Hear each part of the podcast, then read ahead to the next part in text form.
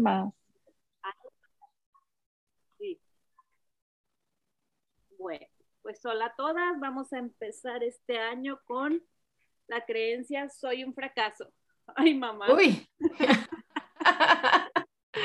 Oye, cuando leí esa creencia me recordé a la canción esa de Nadie me quiere, todos me odian. Me como un gusanito. Ay, no. A ver, ¿qué, ¿qué vueltas se les ocurren para soy un fracaso? Um, Soy un éxito. Ándale, lo contrario. sí, pero ahí me suena como muy este, pues muy en dualidad, ¿no? Cuando haces eso. De soy un fracaso, soy un éxito. Sí. ¿Por qué en dualidad, Dulce? porque, por- porque hoy entraríamos como en, este, en esto que, que hablamos en el curso de, de milagros, que los fracasos no existen. Son solamente experiencias de aprendizaje. Entonces, yo diría, estoy aprendiendo.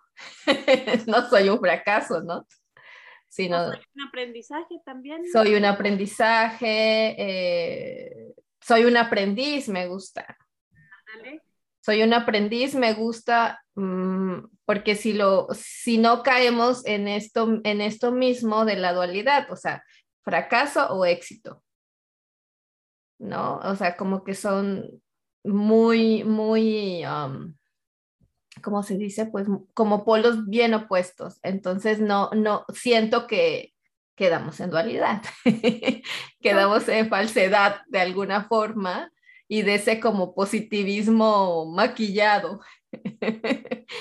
Bueno, también depende mucho de, de cómo te estás relacionando con la palabra éxito. Si de repente está como que muy egoica con tus aires de grandeza, dices tú, espérame, bájale dos rayitas. éxito, hay gente que el éxito lo ven como vivo mi vida ah, Tranquila o en paz. O... Entonces, Me ya, recuerda, eh, hola, hola a todas. Me Hola, recuerda Homero. a, a una grabación que hay de Byron Katie, donde está hablando con la mamá de, de un chavo que eh, está así ya súper adicto, que, que está como muy plan ya terminal. Y, y entonces ahí es que él es un fracaso, ¿no? Y entonces en las vueltas, cuando buscan, él es un éxito, eh, lo que encuentran, un poquito más Byron Katie que la mamá, ¿no? La mamá le costó mucho trabajo encontrarlo, pero al final lo encuentra es, bueno, él es, él es un excelente ejemplo de, de, de una persona que, digamos, fracasó en la vida, ¿no? Entonces es como que cuando encuentra es un éxito, pues es un éxito siendo como, si sabes, una es. persona que está para estamparse contra la pared, ¿no? Y entonces no necesariamente como que es un éxito, ah, es súper eh, exitoso, este, como lo podemos ver de que, no sé, tiene un trabajazo, tiene mucho dinero, tiene mucha salud. No, al contrario, es, es un éxito siendo quien es, ¿no? wow. Aunque no nos guste tal vez lo- los, los, este, um, los términos, ¿no? O sea, es un éxito siendo ese drogadicto que está en vía de morir y de este, quedarse sin dinero, sin casa, enfermo, etcétera, etcétera, etcétera. Ahora sí de que es un éxito del fracaso. Eh, es- ándale, así tal cual, ¿no? Es un excelente ejemplo de un fracasado, ¿no? Y a, a mí, fíjate, eso me lleva a, al punto de cuando, cuando Colin Tipping nos habla de los maestros, ¿no? O cuando, cuando hablamos de los maestros que nos encontramos en la vida, que yo decía, en mi caso, en, esta, en, estos, en este camino, decir, esa persona me hizo un daño, ¿no? Me hizo mal, pero cuando empiezas tú a ver, esa persona me enseñó, fue mi maestro de algo que yo no quería ver, pero entonces fue lo perfecto que me podía pasar. Entonces, algo que yo podía ver como algo, como un fracaso, como un error, como algo que no me, me generaba nada, cuando cambio mi visión de, de como, como dice la, la tía Byron, ¿no? De verlo, él es un ejemplo perfecto para tu propio crecimiento. ¿no? No importa lo que esté allá afuera, es perfecto para ti. Y lo que tú consideras en un momento dado un error o un fracaso es lo que tú necesitabas en ese momento de empujón para vivir lo que tenías que vivir y que te iba a ayudar a sal a crecer espiritualmente o, a moverte de un estado de conciencia a otro, ¿no? Y, y, sobre todo yo creo que aquí para, para darle más sentido a las vueltas, estaría bueno preguntar qué experiencias de tu vida percibes como un fracaso, ¿no? Porque ya de ahí, como que si estás con un cliente, ya de ahí como que empiezas a entender mejor de dónde viene ese sentimiento, ¿no? De dónde viene esa, esa carencia o esa falta de verse como completo y perfecto. Oye, como el otro día pusieron la historia de, de, de un psicólogo, bueno, Jordan Peterson, que tenía un cliente que pues para todas, para todas las medidas era un exitazo, ¿no? O sea, Harvard, millonario, muchas empresas, etcétera, etcétera. Y viene y le dice, pues es que yo soy un fracaso. Dice, comparado con mi roomie. Dice, oye, pues ¿quién es tu roomie? Elon Musk. pues no friegues. No, o sea, pues también fracaso, como tú dices, o sea, ¿qué, ¿qué, significa fracaso y en qué parte lo estás viendo y comparado con qué, ¿no? Sí, porque muchas veces es por esa comparativa, ¿no? Te empiezas a comparar con lo que el otro tiene o lo que el otro hace y, ay, no, lo ves siempre como que más arriba, más avanzado, más inteligente. Entonces, Iluminado. Sí, sí, sí. Entonces, ahí también aplica muy fácil la de otros dicen que soy un fracaso. ¿Cuántas veces también las mamás no enseñan de esa manera, ¿no? Así como muy brusca.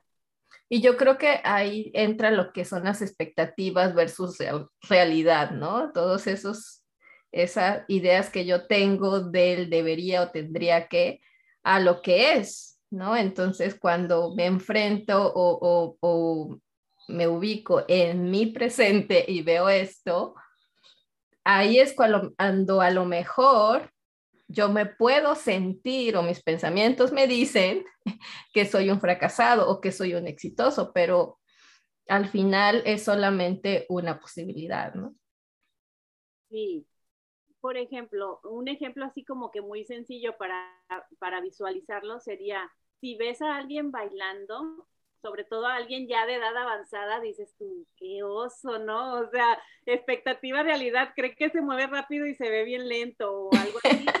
Entonces, tú le puedes decir, o sea, qué fracaso de baile estás haciendo y el otro, mínimo me estoy moviendo. Para mí el baile significa moverme, para ti a lo mejor el baile significa que lo hagas perfecto, el paso y el ritmo y todo. Entonces, tiene mucho que ver también cuando percibimos fracaso en el otro de lo que nosotros traemos dentro, ¿no? Y del significado que le damos a lo que el otro está haciendo. ¿Se les ocurre otro ejemplo similar o, que ustedes hayan vivido? Sí, fíjate, por ejemplo, eh, tiene mucho que ver con lo que, o sea, la perspectiva, las circunstancias de cómo lo quieres ver. Por ejemplo, no sé, digamos que yo quiero construir un edificio. Pues primero voy a tener que ir hacia abajo, ¿no? Primero tengo que ir hacia construir los cimientos, escarbar, ir muy profundo y a partir de ahí puedo construir el edificio. Si me voy directamente a, construir el edificio, que sería lo que visualmente sería como que, ah, sí, está este, creciendo, está, está siendo exitoso, pues ese no es un edificio muy exitoso, al menos no uno en donde yo quisiera estar, ¿no? Tienes que ir primero hacia abajo, es como, como el bambú, ¿no? Es el bambú primero crece muchos años hacia tierra adentro y por, por arribita está así chiquitito y ya de repente, años después, ahora sí se deja ir, pero porque no se ve todo lo que está allá abajo. Entonces hay como, hay, hay una gran enseñanza en el, el, fracaso, digo, si nos metemos un poquito aquí a la dualidad, eh, hay, hay, una plática muy linda de J.K. Rowling, la, la, autora de Harry Potter, que, que, le da a los chicos que se gradúan de Harvard y este, se llama lo, como los, los regalos del fracaso, ¿no? Y entonces habla muy en su historia de, qué tan exitoso fue para ella tocar ese punto de, fracaso, ¿no? De fracaso total de estar en, el fondo. Y entonces cuando lo ves desde esa perspectiva, pues, ¿qué tan fracaso es, ¿no? Si, si es donde construyes tu base sólida para el éxito, ¿no?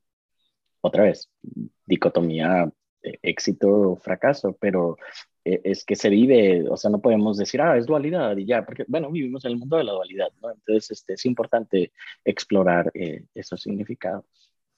Sí, y creo que también una de las cosas, ahorita me, me acordé cuando, cuando estaba viviendo en México, unas amigas y yo abrimos un negocio y era al empezar a cometer esos errores ¿no? Y al principio era frustración y hacíamos otra cosa y frustración y frustración. Y entonces ya después tuvimos que entre todas decir, ok, son aprendizajes. Entonces le cambias el, el, término y entonces dice, pues estoy aprendiendo. Y bueno, si nos equivocamos, pues no pasa nada y estamos, seguimos aprendiendo. Y entonces, ¿qué? Sigues aprendiendo porque obviamente mientras estábamos armando el, el negocio, este, nos metimos en varias situaciones que, que no nos gustaba estar, pero ya nos lo tomábamos a chiste, ¿no? Ya no decíamos fracasamos, sino era otro momento de aprendizaje, ¿no? Entonces es también como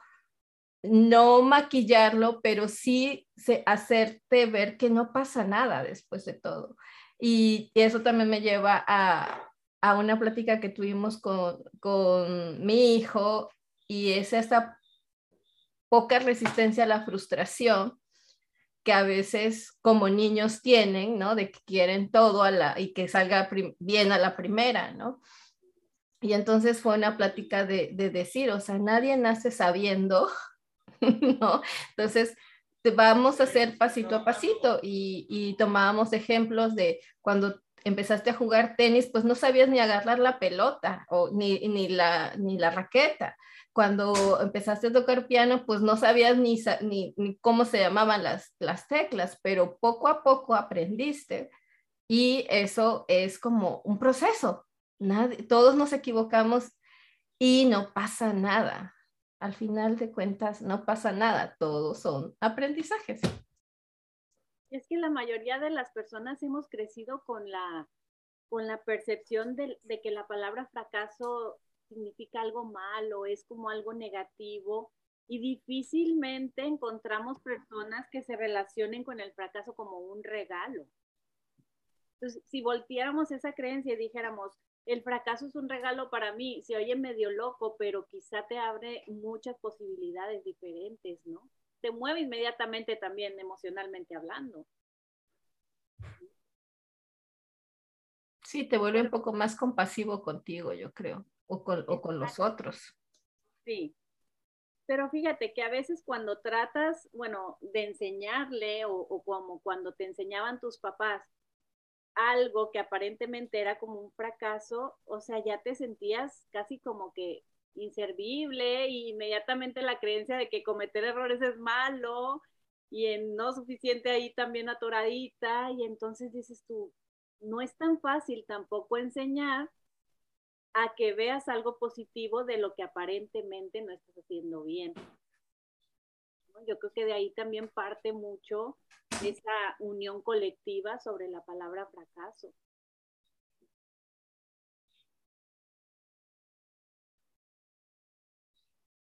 Por decir, ¿qué tan fácil lo ven ustedes los que tienen hijos o, los que enseñan a sus clientes o, en cualquier ejemplo de la vida?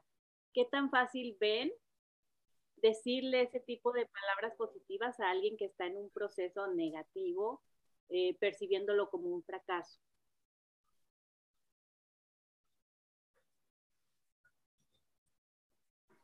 Bueno, es parte pues, de la ah, resiliencia. no, vas, vas, Nancy.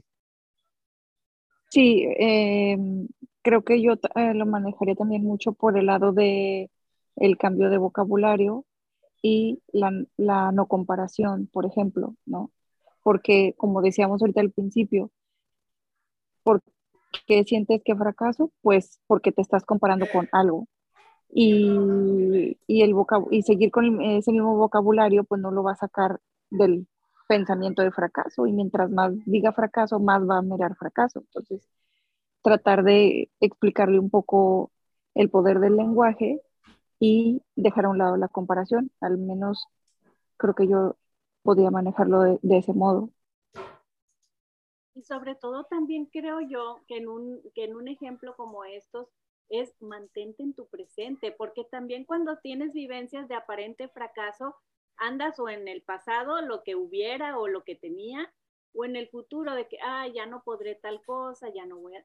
Supongamos un ejemplo así como que muy, bueno, ojalá y no fuera tan común, pero sí es muy común, eh, que te roban, te roban todo en tu casa o te roban todo tu dinero. Inmediatamente ya eso lo ves como un fracaso en tu vida porque ya no tienes lo que tenías, ya de aquí a que vuelvas a hacer dinero para tener lo que tenías, o sea, ya como que te mueves tanto entre pasado y futuro que se te olvida plantarte en tu presente y decir, bueno, estoy bien. O sea, lo que se fue fueron cosas materiales. No sé, como que poniendo ejemplos específicos, siento yo que se empieza a abrir más la, la conciencia como para relacionarte diferente con la palabra, con, con, con la vivencia, ¿no? ¿Qué les ocurre otro ejemplo así, como para darle más amplitud? Pues también es, ¿qué, ¿qué, es lo que hay detrás del fracaso? ¿no? O sea, ¿qué hay detrás de qué es lo que va a pasar? Digamos que si yo fracaso, entre comillas, ¿qué, es eso que le tengo miedo? ¿Que ya no me van a querer? ¿Que me van a, sacar de, del clan? ¿Que, este, ¿Que voy a merecer un castigo? Eh, que no voy a ser digno de, de, cariño, de comprensión. Entonces, ¿qué es eso que hay detrás de lo que estoy eh, etiquetando como fracaso y, cuál es el miedo? ¿no?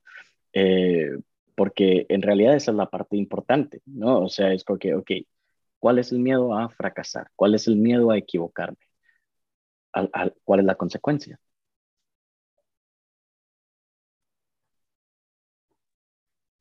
Entonces ahí también pudiéramos decir que una vuelta funcional sería, para soy un fracaso, sería soy resiliente.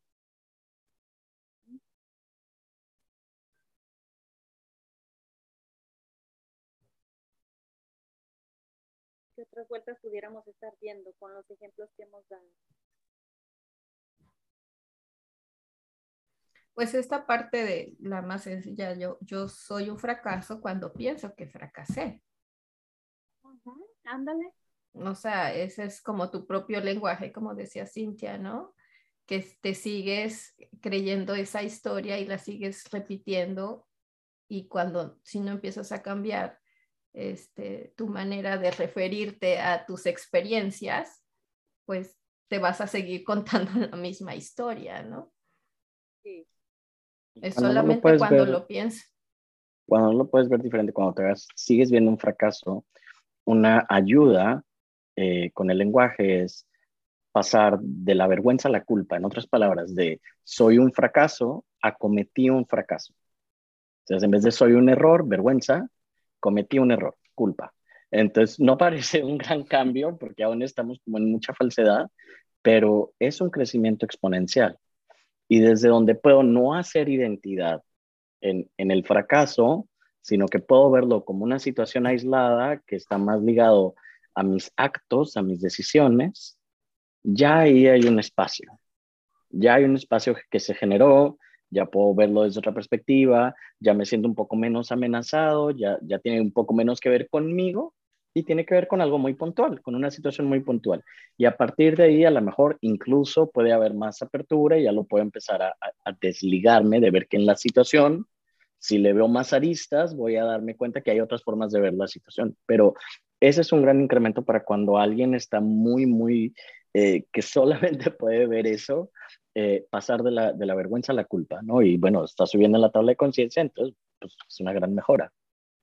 Y eso que dices de, de la identidad me parece súper, súper importante de recordarlo, porque cuando te identificas con eso, ya parece como que si todo el tiempo lo eres. Y entonces esa, esa fórmula de moverte que dices tú de, de la vergüenza, la culpa, es muy similar a recordar la palabra a veces. Entonces aquí sería, a veces soy un fracaso, o sea, no lo soy realmente, no me identifico con eso, pero a veces sí la riego, sí me equivoco, sí me suceden cosas que aparentemente pudiera denominarlas como un fracaso utilizando la palabra colectiva, ¿no? Entonces a veces soy un fracaso como que inmediatamente ya te da un relax y un descanso de que no lo soy siempre. Y eso hacer identidad es muy importante porque entonces hay un, hay un beneficio oculto, ¿no? Entonces, eh, si yo soy un fracaso y esto me demuestra una vez más que yo soy un fracaso, pues eh, esto me, me, beneficia de cierta forma a no tener que tomar riesgos otra vez, a darme por vencido, a no tener que eh, seguir en el esfuerzo, seguir intentando, eh, a no tomar iniciativa. A lo mejor en una dinámica familiar, en una lealtad familiar, es muy cómodo para todo el clan seguir depositando ese tú eres un fracaso y entonces hay un personaje de otra identidad que es una mamá protectora o un papá salvador o un esposo que es el que lleva las riendas y entonces yo en, este, en esta dinámica pues soy el fracaso y necesito ser salvado y otra persona se siente importante y yo me doy mi importancia estando en esta dinámica del, del fracasado. Eh, porque mira qué grande mi ego, mira qué gran fracaso que soy. Y aquí están todas esas dinámicas, todas esas lealtades familiares, que, que, que cuando uno está viendo, bueno, estás en una identidad. ¿no? Entonces, ese es el beneficio de, del ego, del cuerpo del dolor, eh, al estar en esta identidad del, fracasado. Eh, y esa sería la otra pregunta que se podría hacer, ¿no? En sesión, ¿qué ganas con sentirte así? O sea, ¿cuál es tu ganancia secundaria de estar así? Porque es, es todo lo que acaba de decir Homero, ¿no? Hay una razón de, de a lo mejor si, si, si empiezas a preguntar y checar cuántas veces, o si esto lo, lo, lo, vives en diferentes ámbitos de tu vida, eh, ahí es una identidad total. Entonces, de algo me sirve presentarme como el fracasado, ¿no? Y al final terminas haciéndote víctima de tu identidad, sí o sí. Y a veces pues te gusta estar ahí en ese lugar porque pues está más fácil y es más conocido que tomar responsabilidad al respecto. Entonces ahí sí, ahí sí es cuando uno, uno ve eh, el, el, hecho de la diferencia de moverte, de no de tomar responsabilidad de tus decisiones. Entonces ahí dices, ay, este, espérenme con permiso, este, me doy media vuelta aquí estoy muy cómoda, ¿no? O decir, bueno, ya no, ya, ya me cansé, ya sí, estuvo muy rico estos años, pero ya, hasta aquí llegué y, y ya no quiero vivir con esa historia. Y, y, ser exitoso entonces sería una blasfemia casi, ¿no? Sería ir en contra del sistema, sería cortar con eh, lo que es conocido, cortar con lo que es familiar, cortar con, con bueno, entonces estoy haciéndole daño a, a los otros del, del, del clan, ¿no? Entonces, por eso vemos tantos ejemplos de personas de que es que porque me cuesta tanto ser exitoso, es que porque por más de que hago mantras y mantras y este, escribo, merezco abundancia, este, pues no, pues no, porque e, e, sería una blasfemia ser exitoso, ¿no? Sería anti tu identidad, eh, ir y, y, comprobar que sí tienes todo para, para, para tener lo que quieres, ¿no? Y, fíjate, ahorita me, me, recordaste una historia cercana eh, de, de, una familia, y eso me, me empezó a, a, checar conmigo, de cómo una serie de hermanos, el hermano que había salido, que había hecho como una vida más independiente de su núcleo, que era, era visto como exitoso, pero al mismo tiempo era uh, castigado por eso. ¿no? Porque se atrevió a moverse de, esta fidelidad familiar y entonces eh, los otros hermanos sí lo admiraban, pero al mismo tiempo decían, mm, sí, pero yo no soy como él. ¿No? Entonces empezaban a buscarle algo negativo, porque si yo no soy como él, yo soy diferente, yo sí, ¿no? Entonces, como que esa misma idea los mantenía en, ese, en esa dinámica, ¿no?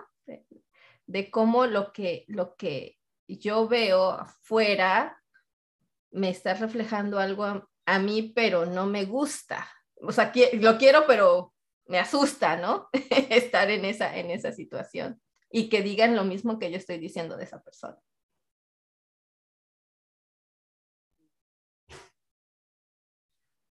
que se me ocurre es, mis pensamientos me hacen sentir fracasado, porque al mismo nadie te lo puede hacer sentir más que tú mismo, ¿no?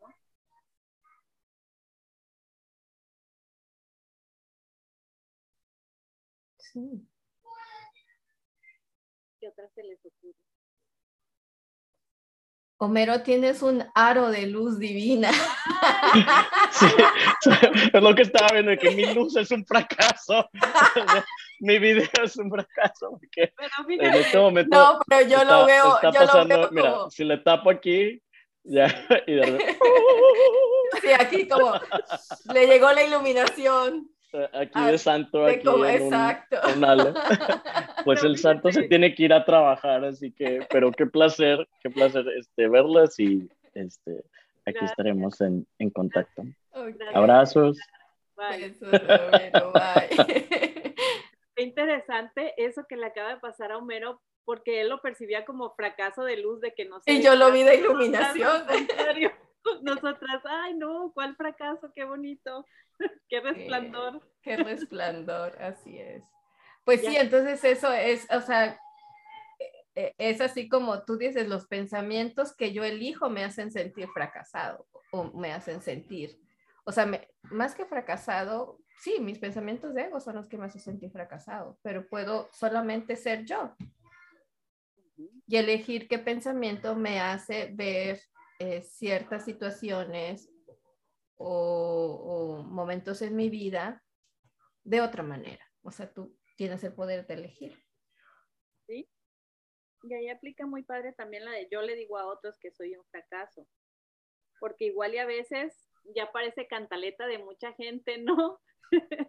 que se la pasa diciendo eso y tú por más que, que lo ves, dices, es que yo no veo tu vida como un fracaso o esa situación no la percibo como un fracaso en ti. Y, y las otras personas a veces se aferran tanto a que sí lo son o sí lo sienten de esa manera como un fracaso. No me acuerdo, no sé si ustedes se acuerdan en uno de los libros que leímos, no sé exactamente en cuál, que menciona precisamente eso, o sea, cuando algunas personas son muy exigentes en ser lo mejor en algo y no lo logran hacer, o lo que para ellos significaba ser exitoso y no lo logran, entonces el ego les empieza a decir, bueno, como no lo lograste y tienes que ser lo más en algo, entonces ahora vas a ser un fracaso. Entonces, toda su vida, según ellos, se empieza a volver todo un fracaso. A mí me pasó con una persona cercana, una amiga cercana. Ella, de, o sea, la conozco desde bien chiquitas y yo la admiraba mucho porque era muy inteligente, o sea, de que siempre lo mejor, cuadros de honor, todo en la prepa. Y ella tenía el sueño de ser actriz. Entonces ella pues estudió arte teatral y luego estuvo intentando ahí estar como en varias obras y se movía de un lugar a otro y luchaba mucho y no lo logró. Entonces un día dijo, bueno, ahora voy a estudiar escenografía. Y luego pues fue como que la mejor escenógrafa y luego estudió no sé cuántas maestrías, doctorados. Y según yo, o sea, todo iba muy bien, pero llegó un momento donde le empezó a pesar no, no haber sido actriz. Entonces todo en su vida se empezó a volver negro y gris y, y entonces ya ahora, y, y, lo que dices tú, Luisa, que yo trataba de decirle, pero no eres un fracaso porque mira todo lo que has logrado, miren cuántas obras has estado, eh, tus escenografías, lo que has estudiado, lo que has aportado, bla, bla, bla. Pero ellos no lo ven y precisamente no lo ve, como decía este libro, es que no me acuerdo si era el de Catol o el de, o el otro, no me acuerdo cómo se llamaba el otro pero los dos libros que hablaban mucho del ego, en el cual dice, cuando la persona finalmente se convence de que no tuvo el éxito que el ego le pintaba como éxito, entonces empieza a ganchar con que es un fracaso y quiere que todo lo que hace y dice, y según él ha logrado, pintárselo a los demás como un fracaso y él mismo se lo empieza a creer. Entonces, sí, o sea, ah, no fuiste la mejor actriz, entonces vas a ser lo peor de lo peor. Y, y, todo ella lo, lo pinta como, como mal, todo, todo, todo, sus hijos, su esposo, su trabajo, lo que gana, dónde vive, la casa, bueno, su mamá, todo, todo. Y yo, yo decía, igual no la entendía, decía, ¿por qué ella pensara esto? Pero es verdad, o sea, el ego te engaña tanto y te engancha tanto que si eres súper exigente en ser exitoso en algo y según tú no lo logras, vas al lado contrario y no hay poder humano que te convenza, solo tú tienes que convencer. Y es que cuando te lo crees tanto subconscientemente adoptas un autocastigo, que crees que al final lo mereces y que te beneficia de alguna manera y no puedes ver realmente más allá de eso a menos que tú trabajes en tu interior y realmente quieras ver algo diferente. Si no, ese autocastigo puede durar toda la vida o muchísimos años y tú crees que, que está bien, que eso es lo que deberías de recibir. Y esto también, fíjate que me, me recordó un poco lo que el, es, lo que hablamos con eh, las creencias madres, cuando empiezas a hacer todas estas acciones por cuestiones de supervivencia, no porque realmente las hagas y que a lo mejor el de afuera eh, lo puede, lo puede eh, juzgar o interpretar como cosas exitosas, pero tú realmente lo que estás haciendo es como tapando esa carencia que sientes interiormente que tienes que hacer y hacer y hacer y hacer para, para no sé, eh, tapar lo que, lo que realmente estás sintiendo, ¿no? Lo que realmente te sientes tú como ser, ¿no? Entonces, esta, esta parte de, de todo lo que a veces nos, en lo que nos metemos una y otra vez para satisfacer algo, ese, ese vacío interior, ¿no? Entonces, e, esa parte donde entramos a cuestionarnos el para qué, para qué quiero hacer esto, para qué, y conectarlo con nuestro ser. a veces aparte de cuestionártelo, es muy importante estar en presencia de lo que está sucediendo. Por ejemplo, a mí me pasó algo bien chistoso ahorita, hace ratito, porque fui a la tienda y dije, ay, de paso llego a la panadería por una rosca. y, y, y, ya ves que ahorita acá como que sí se anda usando otra vez mucho el tapabocas. Y yo me había bajado a una tienda y me puse el tapabocas y siempre lo guardo en mi bolsa. Entonces, cuando me iba a bajar a la panadería, yo andaba buscando en mi bolsa el tapabocas y me lo había dejado colgado aquí en la oreja. Y luego dije, ay, qué mensa, lo traigo en la oreja inmediatamente me, me escuché mi pensamiento y dije, no, yo respondo hábilmente a las situaciones, no estoy mensa. Entonces, qué fácil es andarte constantemente como en, esa, en ese diálogo interno sin darte cuenta de lo que te estás diciendo. y yo me puse lista y dije, no, no me voy a decir eso. Inmediatamente lo cambié.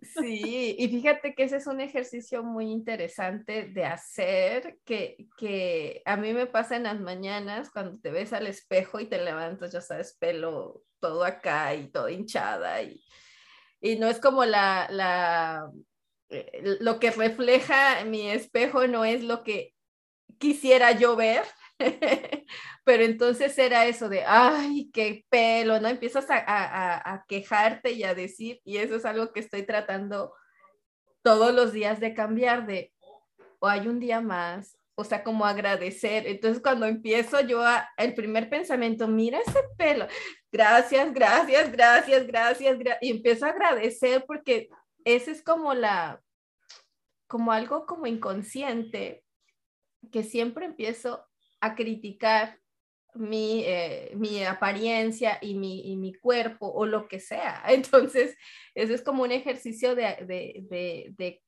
cacharte en ese momento y decir, no, es porque estoy creyéndome o estoy pensando que yo tendría que verme de determinada manera y esto es y agradezco que puedo verme y que tengo manos y que tengo ojos, que tengo pelo y que todo, ¿no? Entonces empecé, gracias, gracias, gracias, gracias, gracias.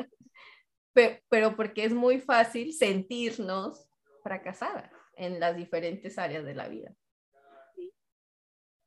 Sí. pero por eso la importancia de estar viviendo constantemente en presencia, que a veces como que entre más practicas, más fácil se te hace, pero tú escuchas y dices, ay, pues eso está muy fácil, pero a la vez dices, no, porque siempre ando o para atrás o para enfrente, pasado, futuro, y como que mantenerme en este momento y en lo que estoy haciendo ahorita, de repente sí se escapa fácil de las manos. De ahorita eh, me recordaste esta parte del libro de Ale llamas que, dice que estar en, presencia es vivir el presente en amor con la vida. Entonces, este amor que, que, que yo debo, bueno, no debo, quiero sentir y agradezco el, momento, el que sea, no, no, puede ser el más lindo o el más este, funcional, pero por alguna razón está y, lo agradezco, ¿no? Y, veo desde, hago mi elección de vida, cómo la, cómo la quiero vivir en la victimez o en la responsabilidad, ¿no? Y entonces ahí una vuelta para soy un fracaso pudiera ser soy el momento presente. ¿Sí? ¿Sí le suena?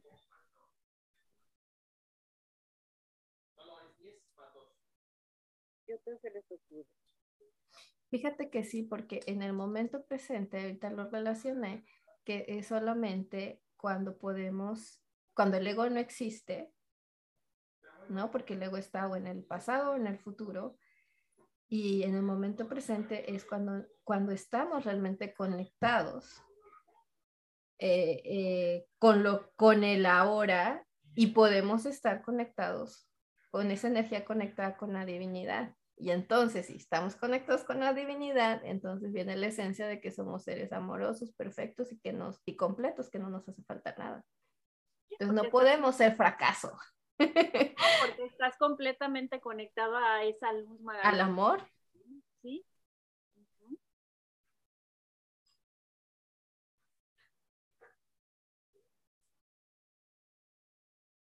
Entonces, si una vuelta es soy un ser de amor, perfecto y completo. Sí, qué bonito.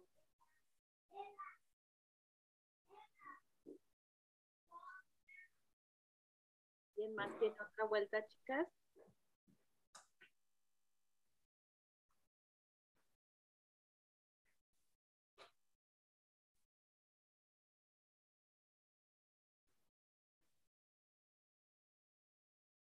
Y yo creo que si pudiéramos analizar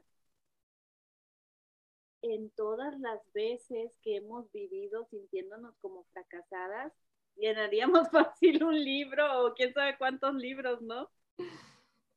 Sí, porque es eso, o sea, eh, creo que un ejercicio sería interesante es de cuántas veces o cuándo yo me he creído que soy un fracaso. Y entonces viene lo que estábamos hablando hace rato, es cuando me he comparado, cuando he sentido que me hace falta algo, cuando, cuando no estoy en mi presente, cuando estoy viviendo en el pasado o en el futuro. Hablaba hace unos días con una clienta y me decía, es increíble que como cuando empecé a trabajar en sesiones, o sea, inmediatamente ya cambié por default. Dice, todos los años anteriores, ya ves que entra el fin de año y que los propósitos, lo que pasó en el año, empiezas a hacer como que un análisis, ¿no? Y ella siempre se culpaba de todo lo que no hizo en el año que ya se fue. Y entonces empezaba en exigencia de que ahora sí voy a hacer y ponía toda su lista de lo que iba a hacer en el año nuevo. Y dice, ahora con ya con varias sesiones que ha hecho, dice, me quedé sorprendida de que llegó el último día de año y yo estaba en otro mood bien diferente, en agradecimiento, viviendo el presente. Dice, ni me acordé de mi patrón que tenía de andar haciendo eso los fines de año o andar este así como que en exigencia o en culpa de lo que no hice y en exigencia de lo que tengo que hacer. Y entonces ella pudo ver esa gran diferencia y dijo, wow, es que es impresionante cómo ya no se te antoja tener esos patrones viejos y ya no te funcionan. Y entonces ni te das cuenta. Sí, no, ni te vas dando cuenta cómo se va modificando tu interior, cómo vas evolucionando realmente cuando trabajas en ti, cuando estás dedicada al desarrollo personal, cuando te estás poniendo atención. Parece que no es nada o parece como que si hay X, pero son semillitas que estás sembrando que tarde que temprano empiezan a florecer y te dan esa, ese, ese nuevo como toque de vida, ¿no? Te dan como que esa renovación. Y eso, ahorita que lo dices, me hizo acordarme de cómo me sentía yo hace unas semanas, de que me empecé a dar cuenta de, de que ahora que ya está, estoy por terminar la certificación, bueno, ya cumplí el año, ahorita ya nada más es esperar eh, y entregar tareas, pero estuve tan metida en mi ámbito, no, o sea, tan metida en el trabajo interior y que sí, obviamente cuando hacía mis sesiones me, me, iba a visitar los ámbitos de los demás, pero básicamente para trabajar en mí, que mi forma de ver, por ejemplo, las redes sociales o la forma en cómo yo me relaciono con la familia o con los amigos o todo, todo tu, cambió la dinámica. O sea, ya no era estar eh, comparándome o hablando o metiéndome en los ámbitos de los demás o peleándome con la realidad. Digo, tenías, tenía mis momentos, pero eran míos, o sea, ya no era meterme en el ámbito de mi familia o de mis amigas o de lo que está haciendo fulana, o, ya era mío, era yo me estoy peleando con mi realidad, conmigo en esta situación, pero ya dejé de meterme y de relacionarme de una forma que no me funcionaba, vamos. ¿No? Y ahora entonces los, los, empiezo a ver con más gusto y con, con más amor, ¿no? Y que ellos siguen siendo los mismos y, y, no ha cambiado en nada, no es que estuvieran buenos o malos, sino era mi forma de percibir cómo yo me relacionaba con ellos, que es totalmente diferente ahora, pero porque estás metida en tu ámbito. Sí, sí. Entonces sí me siento muy, muy, este, eh, entiendo mucho a tu clienta en ese sentido. Fíjate, a mí me pasó algo bien chistoso en Navidad, porque cuando estábamos, nosotros siempre hemos tenido la costumbre de envolver un chorro de regalos, porque eh, eh haz de cuenta que es como que la emoción de desenvolver. Entonces teníamos un chorro de regalos y estaban mis hijos abriendo, mi esposo y todo, y luego dijo, llegó el punto que dijo uno de mis hijos, vamos a separar los de cada quien y así ya cada quien sabe dónde está, qué los suyos. Uy, cuando separan, yo era la que tenía menos. yo tenía menos y en ese momento te aseguro que me dio como cosita y luego después no, pues ya, Total, se terminó la noche y me dice mi esposo, ay, me dio cosita que tú tuviste menos regalos, porque mi esposo no es tan detallista, sino siempre, cómprate lo que tú quieras, o sea, me anda autorregalando, ¿no? Yo. Entonces me dice, ay, me dio cosita que tenías menos regalos. Le dije, a mí me dio cosita, pero después dije, no, qué padre. Y luego me dice, no, fíjate, me dice, analízate porque tienes menos tú. o sea, como criticándome. Y luego le dije, no, yo sé por qué, porque yo me propuse vivir más en minimalismo. Entonces, ¿cómo voy a recibir un montón de cosas cuando mi intención es vivir con menos cosas? No me dice, ah, no lo había visto por ese lado. Le digo, ni yo, pero ya prospección dije yo, no, pues es una bendición no tener tantas cosas materiales porque no, o sea, mi intención era entre menos tengas como que ya viajas más ligero, ¿no? En este mundo. Y entonces ya me empecé a sentir diferente, pero como el ego te la juega en el momento para que te sientas mal de lo que está sucediendo y al final es, está sucediendo lo que tú habías planteado de, de intención, ¿no? En tu vida. Y luego ya me puse a pensar y dije, ah, pues tuve lo que realmente quería y lo que realmente necesito. ¿Para qué quiero cosas extras que a veces ni usas y ahí se quedan o no hayas la regalas más delante o no hayas que hacer con ellas. ¿no? yo, y yo iba a decir, no, es que nosotros recibimos menos porque nosotras somos las que estamos comprando para los demás. Entonces es como que tú empiezas a ver, eh, para, o sea, como empiezas a, dar, ¿no? Dar y dar, y, y ahí está tu, tu felicidad, ¿no? En, en, en, que en las risas o en las sorpresas o, en la cara de la gente que, que, está abriendo lo que tú escogiste para ellos también. Oye, Luisa, eh. a mí me pasó algo muy parecido a ti, pero de una forma un poco diferente, te la voy a contar.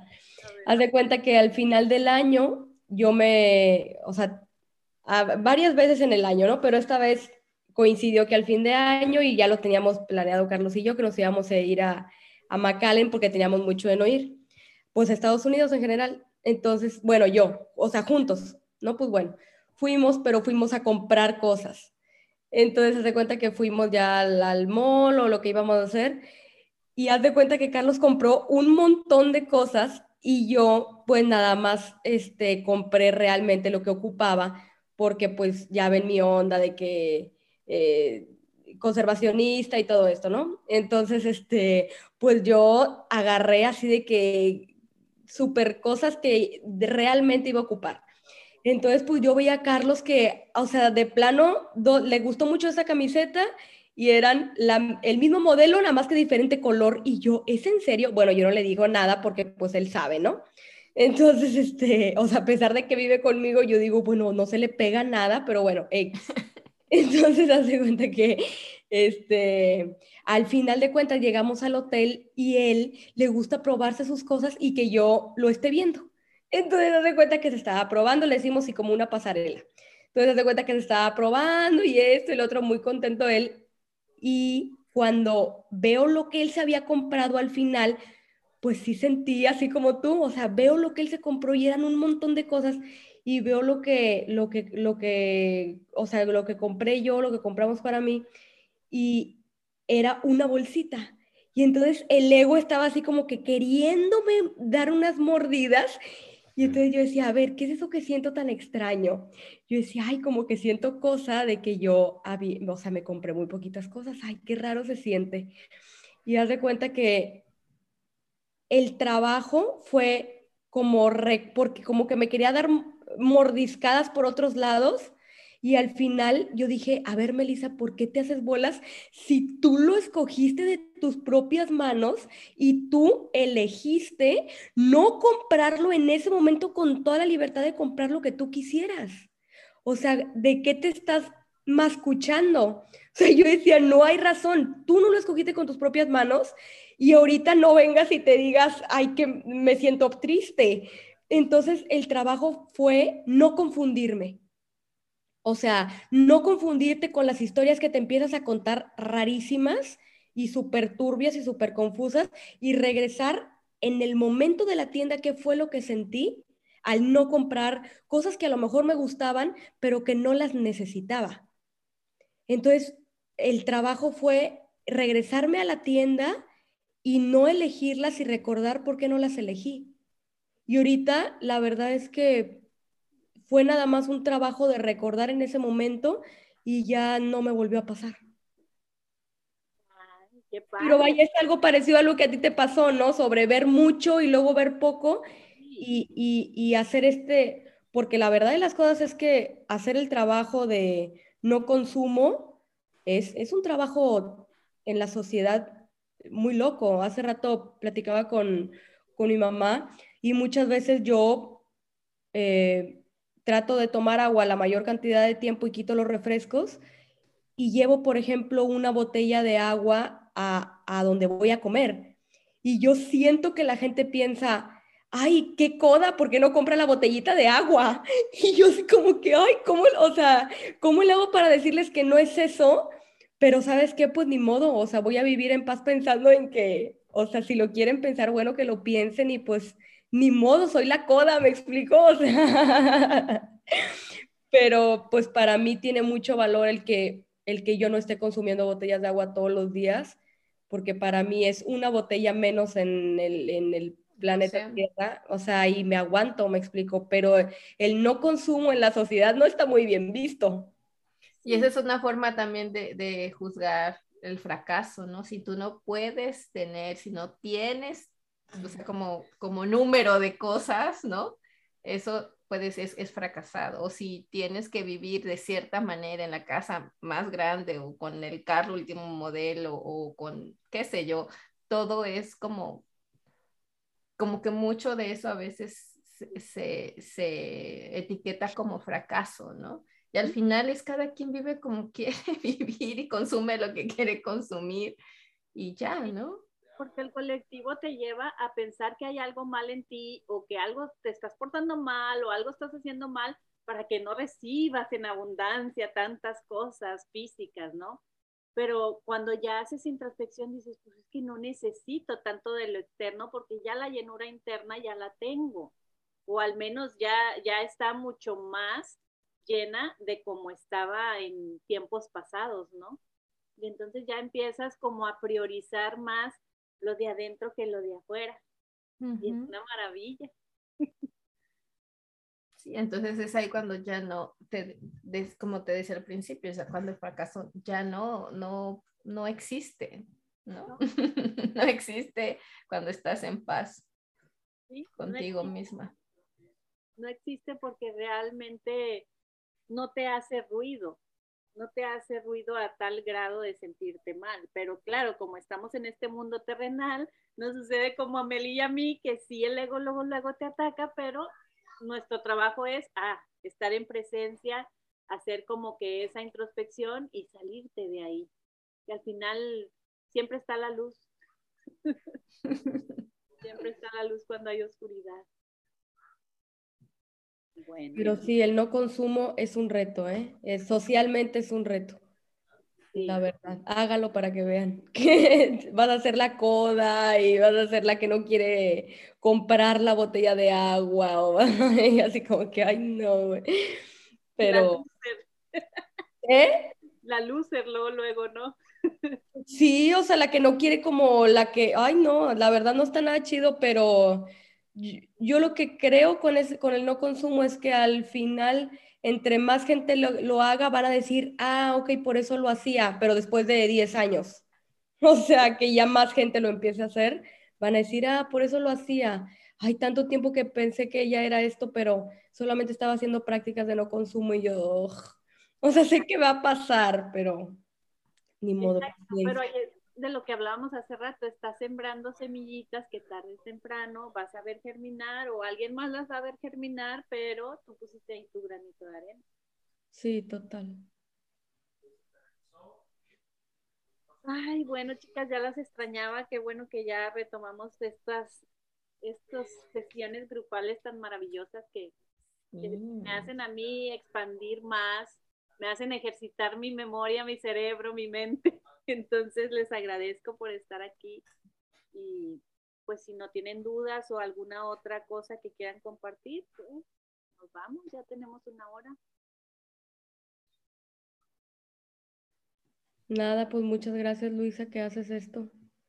A ustedes. La verdad es que... Hola chicas, soy yo, Luz Ángela. Eh, he estado muy perdida, pero las extraño muchísimo. Eh, voy viendo el Waze, no puedo ni siquiera poner la cámara porque voy por un lugar en Guatemala que no conozco y, y si pongo otra cosa me enloquezco. ¿Me escuchan? Perfecto.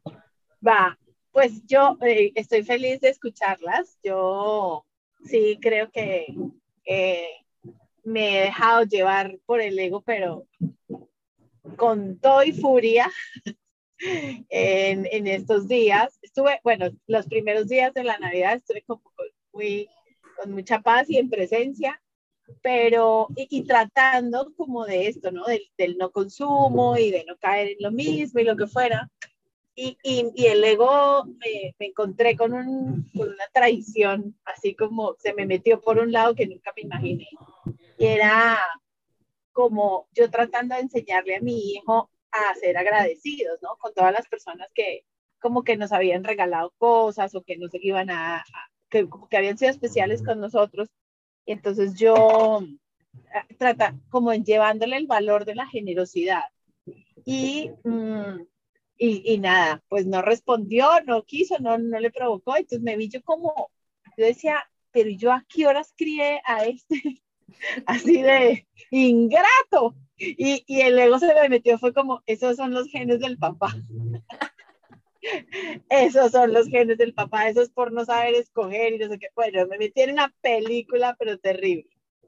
Ahí para que se rían un rato de mí, yo les voy a, o sea, y con lo del fracaso, yo decía, es que qué fracaso de padres hemos sido, bueno,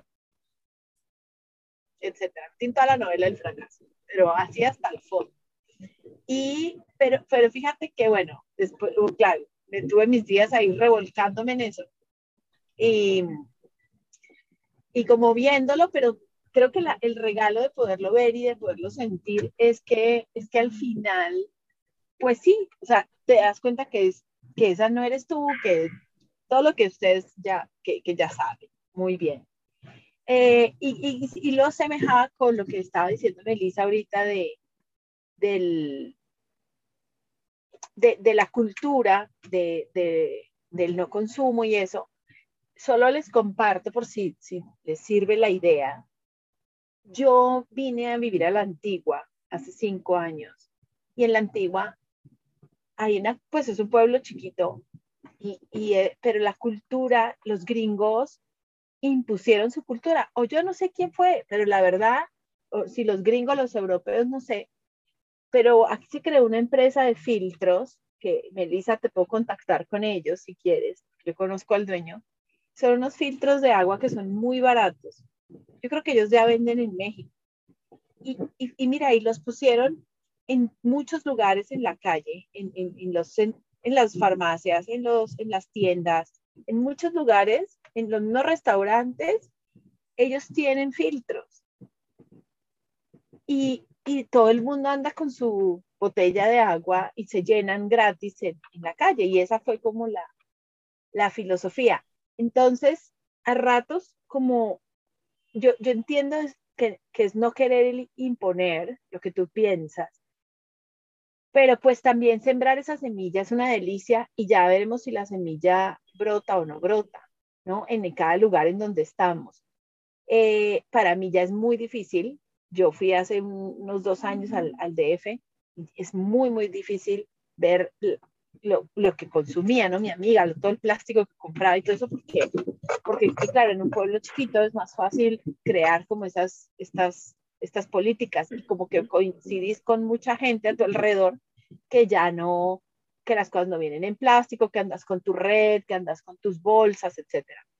Entonces, eh, pues yo no sé, yo como siento que Melissa es tan líder de pronto y, y la vida sí te está llamando como a sembrar la semillita un poquito más, un poco más, más, eh, no, no, no, tanto como aguantándote el no querer decirlo, sino es, pues no, o sea, porque estás poniendo tú tal vez el, el, lo que ellos están pensando, ¿no? tal vez están, es desde su ignorancia que ni siquiera están pensando que eres una cosa, sino que no saben. De pronto está, lo, está loca que compra la botella, ¿no? Y qué rico como decirles, cuánto impacta, por el tema de conversación, de que de cuánto impacta una botella, porque yo noto el cambio tan increíble que hay en este lugar. O sea, en la antigua de verdad la gente anda con sus botellas y eso eh, me parece tan, tan mal. Si yo no hubiera llegado aquí, no hubiera visto ya una educación creada, yo no tenía ni idea. Entonces lo hablo desde el lado mío de, de que yo sí era muy eh, analfabeta en estos aspectos. ¿Ustedes qué opinan? Oye, Luz, sí quiero que me contactes con los, el de los filtros. Sí me interesa, porque ya. digo, no, no, sabes en qué, en qué momento y en qué oportunidad si, lo, si los pudiera ver como, porque en realidad, o sea, sí, yo sí estoy casada con eso, ¿no? Entonces, eh, cualquier oportunidad que pudiera haber, creo que analizándolo bien y eso, un pequeño proyecto o algo así, creo que estaría bastante chido. Entonces, Ay, sí, sí. sí, y mira, tú a dónde vas, o sea, yo por ejemplo aquí veo las farmacias, hay, ellos tienen, se llama ecofiltro, tienen un filtro, entonces eh, te dan de allí, o habían aguas en la calle, había filtros en la calle que la gente llena y, y, todo el mundo puede tomar de, de, la calle. Entonces, yo sí creo que el consumo se bajó, obviamente las, las botelladoras pues no han de vender tanto, no me importa, pero, pero sí, y, y, y, es como que por fin, en, en, y, y to, a todo el mundo le gusta el filtro, a todo el mundo, todo el mundo toma y todo el mundo tiene en su casa, y etcétera. Y es muy barato, entonces, pues, ya, yo traigo cinco años de, de tomar en esa agua y sigo viva así que funciona. Maravilla. No, no, no, sí quiero, ¿eh? Sí quiero. En algún momento pudiera ver la, la oportunidad y estaría muy, muy chido. Gracias, Luz, me encanta. Sobre ok, todo, ok. creo que en, en, este tema que están tratando sobre el planeta y así, eh, realmente concientizarte y como salirte de la idea colectiva de que somos un fracaso como humanidad, ¿no? De que le hemos hecho daño al planeta y todo, o sea, no quedarte como con esa negativa, sino decir, tengo todas las posibilidades necesarias como humanidad para beneficiar a mi planeta. Pero entonces ya modificas la creencia colectiva y tú mismo ya empiezas como a transmitir eso a la gente y la gente lo empieza a recibir porque ya estás en otro, energéticamente movida eh, a, otro, a otro nivel de conciencia. Ya no te quedaste pegada con ese colectivo de que qué malos somos, que cochinos, que, que malcriados. Entonces ya tú te moviste de lugar energéticamente y sí o sí vas a impactar a muchísimos en el planeta y, y a tu entorno y en todo el mundo. ¿No? Claro, Luisa, sí, tienes toda la razón. Sí, porque uno oye como ese discurso maluco de la gente de que, ay, sí, eh, somos los destructores y, y, y, ahí mismo rechazas porque si yo no quiero, yo no, a mí que no me caiga esa agua sucia, ¿no? Entonces, como por ejemplo, si hay alguien que habla de los efectos nocivos de la vacuna, no, ni los quiero oír, yo ya me vacuné y ni me los digan, ¿no? Entonces, por ahí había, había, un meme que decía, para el, para el Viagra, cuando Pfizer sacó el Viagra, nadie leyó los, el papelito que decía. Y en cambio, tanta joda que ponen con, para no vacunarse. Y yo dije, ay, sí, yo, yo, o sea, nunca he tomado Viagra, pues, pero yo no quiero ni saber qué tiene, ni, ni nada. El día que lo necesite, pues me tomaré uno, supongamos. Pero bueno, era, era como el ejemplo. Y no quiero saber mucho, entonces, es así pero me encanta porque, porque aquí, qué sé yo, yo voy, sí, ya hay unas cosas que están instauradas, pero yo las aprendí de mis amigas porque las veía en paz haciendo esas cosas, ¿no? Ellas salen a correr y crean como la campaña de que hay que ir recogiendo, con tu bolsa vas recogiendo lo que veas en la calle. ¿Sí ve? Pues sí, qué fácil. O, o, andar con tres eh, tuppers para que el jamón te lo empaquen en un tupper, el, el, no sé, pues, no sé, esas cosas que compras, ¿no? Y, y ya no, no, no, no hay más eh, eh, bandejitas ni plástico. Y ya, como ese, ese, estas tres o cuatro cosas, tampoco es que soy la más ecológica, no sé más, ¿no? Si hay otras que tienen su, su esa cosa que siembran y, y, eso, no, o sea, sus lombrices y esas cosas, no, yo, yo todavía eso no sé y no tengo tiempo, entonces, pues ahí voy. Pero me parece chévere es porque, porque me, me, me pareció que era muy fácil copiar. Entonces, eh, pues ahí les dejo la inquietud. Gracias. Y de pronto entonces me voy a México y a Estados Unidos a vender ecofiltros. Ustedes no saben cómo me enamoré yo de ese producto cuando llegué a Guate. Yo llegué a Guatemala, yo vivía acá do, muchos años, como 10, no sé cuántos, me fui a vivir a Perú 6 y cuando regresé a la antigua, todo el mundo tenía ese filtro. Y yo decía, no puede ser, claro, es mucho más barato que comprar el agua en los pachones, en los porrones estos, porque aquí dicen que el agua no, no se debe tomar y no sé qué. Y empecé a comprar ese ecofiltro y todo el mundo con el ecofiltro y todo el mundo en la calle anda con, llenando los, en los colegios, por ejemplo, los colegios aquí tienen el, el, filtro en el colegio, entonces los niños refilean y así los mismos restaurantes. Y no, es una, es una delicia. Entonces yo me puedo ir y se los vendo. Gracias por compartirlo. Yasmina, creo que querías decir algo, o ya no. Sí, bueno, sabes que eh, hemos hablado de muchos temas, sé que empezamos por el fracaso, pero en, en, en, hemos tocado el trabajo interno que cada una hemos hecho en todo este camino que llevamos. Y quería hacer un comentario acerca de una experiencia que tuve, en, tomando en cuenta lo importante que es estar de, en el presente en todo momento y sentir tu cuerpo, eh, y, y, todas esas cosas, ¿no? Que te permite el estar en el presente. Eh, hace poco tuve una experiencia donde venía manejando y comencé a pensar en un problema con mi esposo que ahorita ni me acuerdo cuál era y, y empecé a hacerme una historia pero un monstruo de cuatro cabezas. Y, y, pensaba y pensaba y repensaba y llegó un momento y estaba en el semáforo y empecé a sentir en mi cuerpo algo que no me gustaba. Y entonces ahí dije, ¿qué estoy haciendo yo? O sea, estos pensamientos no me sirven. O sea, me estoy haciendo daño, no estoy haciendo algo amoroso conmigo y estos pensamientos no son verdad. Y empecé a cuestionar mis pensamientos automáticamente y no saben que ni una cuadra pasó cuando todo pasó. Todo. O sea, yo ya empecé a sentir mi cuerpo distinto, mi, mis emociones distintas, mi, eh, mi mood, mi estado de ánimo distinto y yo ya llegué a mi casa feliz y yo dije, wow, ¿cómo nos enredamos la vida tan sencillo? Y así vamos, y así vamos por el mundo cuando no estamos conectados con nosotras, cuando no nos estamos observando los pensamientos y no estamos conectadas con el tiempo presente. Y fue así un aha moment para mí, ese momento en el que yo sentí mi cuerpo. Y, fue increíble.